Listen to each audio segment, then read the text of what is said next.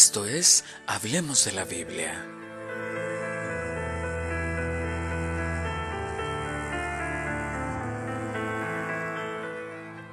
No sé si te has preguntado, ¿cuánta importancia tiene el nombre que llevo en mi vida?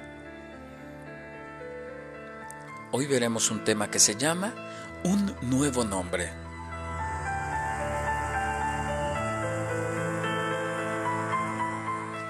Es muy común en nuestros días que las personas no se hablen por su nombre.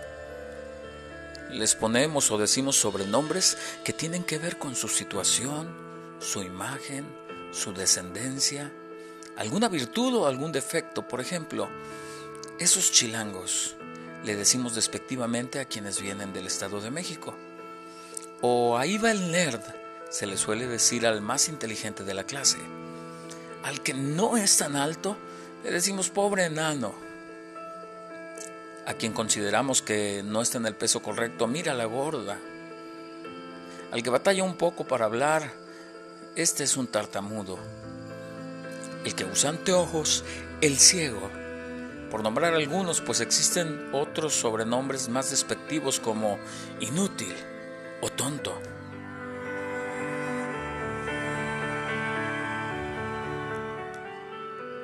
Recordemos que uno de los métodos más efectivos de aprendizaje es el oír repetidamente algo, y así llegamos a creerlo o entenderlo. La mente lo toma como un hecho y lo convertimos en nuestro subconsciente como si fuera verdad y entonces asumimos, pues claro, que somos un chaparro, que somos lentos de aprender, que somos iracundos, que somos egocentristas o que somos el siete mesino débil de la familia.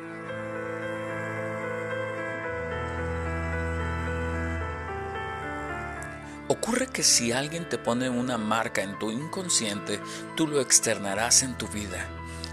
Quizá escuchaste a alguien en tu casa que un día dijo, pobrecita, ella es muy mala para matemáticas, o este joven no sirve para el deporte, o mi hijo nunca saldrá de esta adicción, o comentarios como, pobre, es muy mala para tener una buena pareja.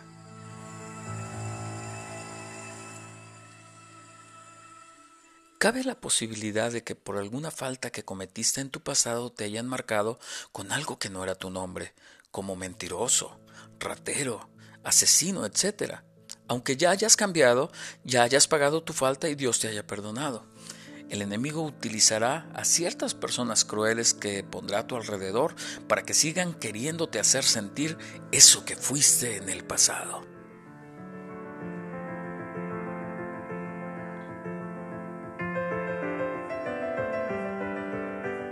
Observemos este procedimiento. Lo que oíste decir repetidamente de ti, tu mente lo escuchó, lo guardó, lo procesó, lo creyó y lo llevó a cabo. El enemigo es el principal interesado en que seas menospreciado, en que te sientas que vales menos o que para nada sirves. Veamos esta enorme diferencia. El diablo te conoce por tu nombre, pero te llama por tu debilidad. Dios conoce tu debilidad, pero te llama por tu nombre. Dios te ha dado identidad única, en la cual Él se gloriará con tus características, con tus debilidades y tus áreas fuertes. Así te planeó Dios. Claro que día a día puedes mejorar las áreas débiles de tu ser, mas no permitas que lo que otros dicen malo de ti influye en lo que Dios dice que serás en el futuro. Vemos cómo Jesús era llamado el Cristo por quienes le respetaban y le amaban. Lucas 9:20. Él les dijo, ¿y vosotros quién decís que soy? Entonces respondiendo Pedro dijo, el Cristo de Dios. La palabra Cristo proviene del griego y representa la traducción a ese idioma del término hebreo Mesías. ¿Qué quiere decir Mesías? Quiere decir Salvador enviado por Dios y anunciado por los profetas para liberar al pueblo de Israel del orden establecido. Diversos libros antiguos del, del, Antiguo Testamento, especialmente de los profetas, hacen continuos anuncios y referencias al futuro Mesías que vendría. Mesías fue el título que le otorgaron los seguidores a Jesús de Nazaret y que finalmente quedó incorporado a su nombre y asociado a su figura, en el nombre de Jesucristo. La palabra también significa ungido, término latino que equivale a elegido para tomar una posición notable. De este modo, y contrariamente a lo que muchos suponen, la voz Cristo no es un apelativo dado a Jesús desde su nacimiento, sino la denominación que acuñaron sus seguidores cuando éste tenía alrededor de 30 años.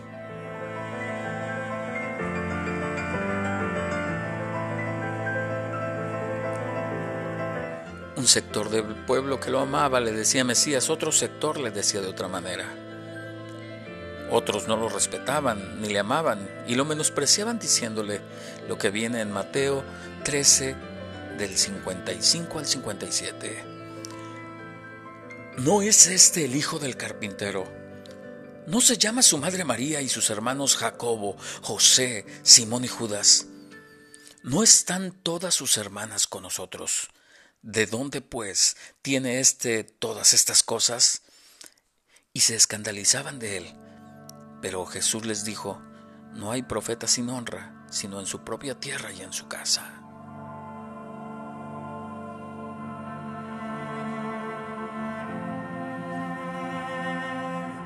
Con estos comentarios buscaban degradarlo y que los demás también lo vieran de una manera despectiva, menospreciándolo.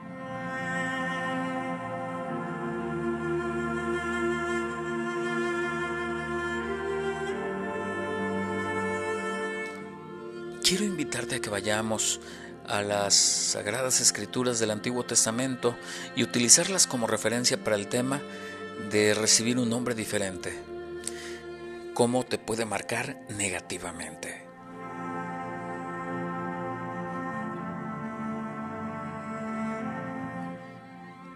Vayamos al libro de Daniel 1 del 1 al 7. En el año tercero del reinado de Joacín, rey de Judá, vino Nabucodonosor, rey de Babilonia, a Jerusalén y la sitió. Y el Señor entregó en sus manos a Joacim, rey de Judá, y parte de los utensilios de la casa de Dios, y los trajo a tierra de Sinar, a la casa de su Dios, y colocó los utensilios en la casa del tesoro de su Dios. Y dijo el rey Aspenaz, jefe de eunucos, que trajese de los hijos de Israel del linaje real de los príncipes muchachos en quienes no hubiera tacha ninguna, de buen parecer, enseñados en toda sabiduría, sabios en ciencia y buen entendimiento, e idóneos para estar en el palacio del rey, y que les enseñase las letras y la lengua de los caldeos. Y les señaló el rey ración para cada día de la provisión de la comida del rey y del vino que él bebía, y que los criase tres años para que al fin de ellos se presentasen delante del rey. Entre estos estaban Daniel, Ananías, Misael y Azarías, de los hijos de Judá. A estos el jefe de los eunucos puso nombres, puso a Daniel Beltasar, a Ananías Sadrach, a Misael Mesac y a Azarías Abed-Negó.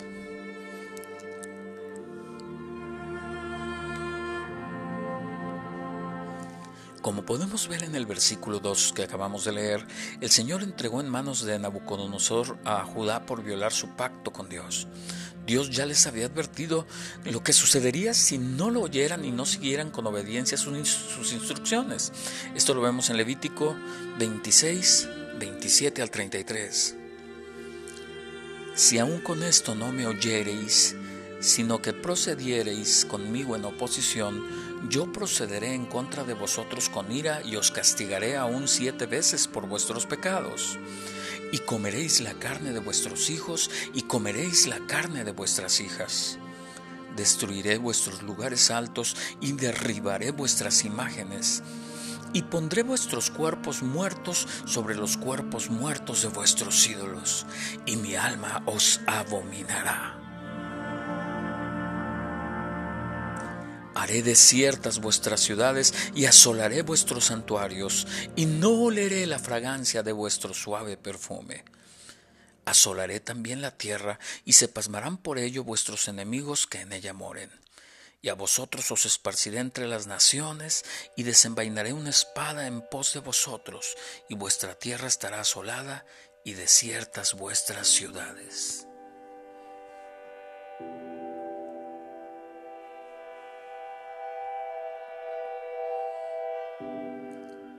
Nos encontramos que el rey Nabucodonosor derrota a Judá teniendo el dominio sobre ellos. Esta fue la primera de las tres deportaciones que sufrieron los judíos a Babilonia. En ella el rey manda traer de entre los hijos de Israel a algunos de la familia real y de los nobles, es decir, que eran personas de buena cultura, de noble posición y renombre entre los habitantes del pueblo de Israel. Y el rey los mandó buscar con seis características especiales. Número uno, sin defecto alguno. Número dos, de buen parecer.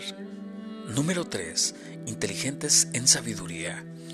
Número 4. Dotados en entendimiento. Número 5. Con habilidades para discernir.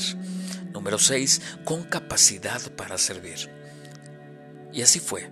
Buscaron entre los ciudadanos y trajeron a varios jóvenes judíos a los cuales se les dio una educación especial. Recordemos que culturalmente era muy distante la cultura de Babilonia a la de Israel pues el rey sabía que entre los hijos de Dios hallaría favor y que eran muy bendecidos ellos. Les mandó alimentar con el mismo alimento que él, es decir, alimento de reyes, y se le ordenó a los encargados que llevaran estas enseñanzas y este trato por tres años, para al cabo de ese tiempo sirvieran al rey, que de hecho en otra ocasión hablaremos de cómo los jóvenes despreciaron el alimento del rey sin que él se diera cuenta. Entre estos jóvenes estaban Daniel y tres amigos de él, Ananías, Misael y Azarías. Imaginemos la gran capacidad de estos jóvenes, pues fueron escogidos entre cientos de miles. Seguramente el favor de Dios estaba en sus capacidades, mas el enemigo no deseaba que ellos siguieran sintiéndose hijos de Dios en medio del cautiverio. Tal como Jesús pasó pruebas en el desierto, estos jóvenes deberían afrontar este entrenamiento fuertísimo de la fe.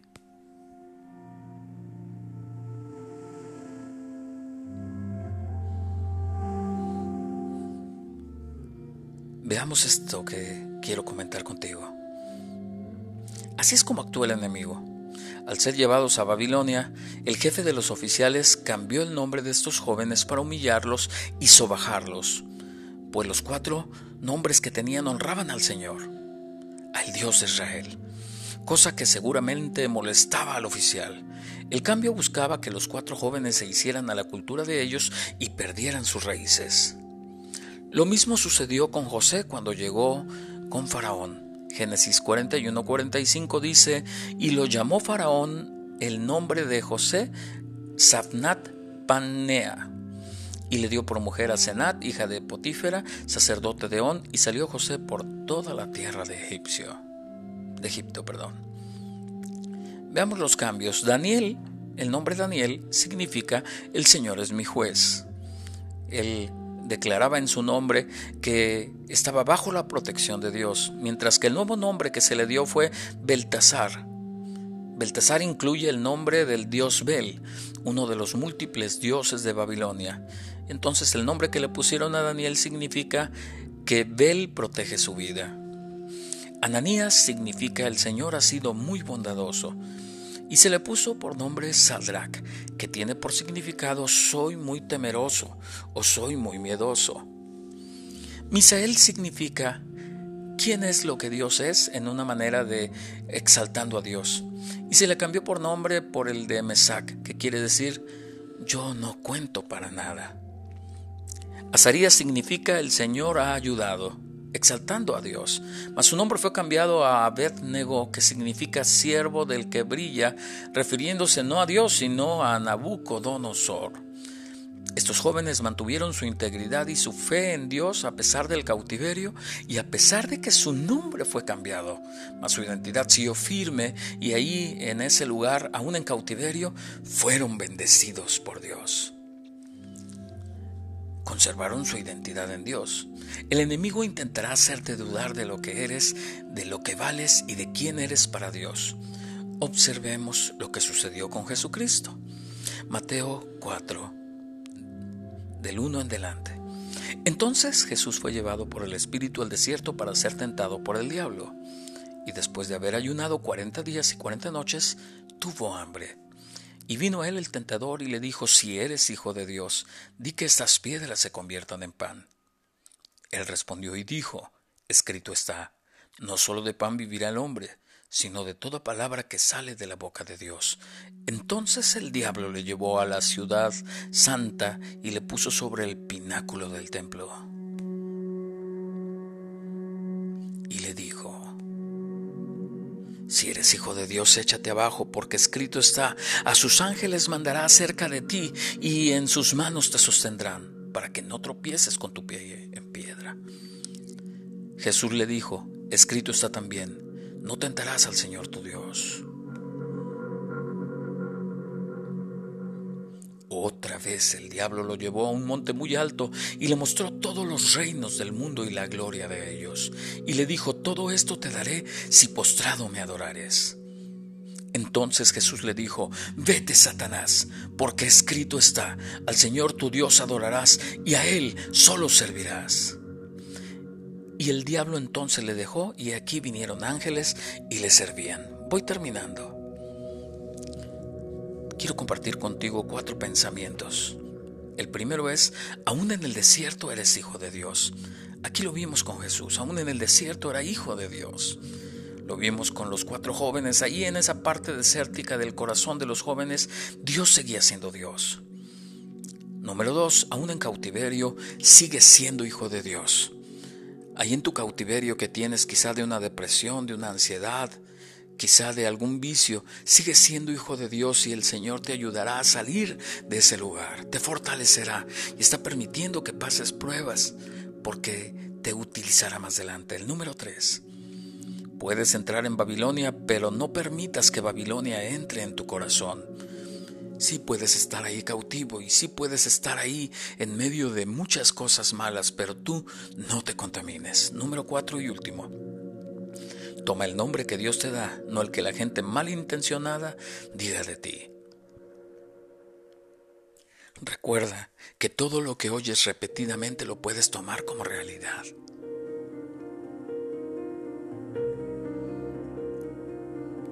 Busca rodearte de gentes propositivas, gentes que te hablen de cosas buenas para tu vida. Lee la Biblia, continuamente lee la Biblia. Eso te ayudará fuertemente al saber cuántos planes Dios tiene para tu vida. Trata de envolverte en cosas que tienen que ver con la iglesia y con buenas acciones. Cierro con esto Romanos 10, 17. Así que la fe es por el oír y el oír por la palabra de Dios. Por el oír te pueden decir que eres un hijo de Dios.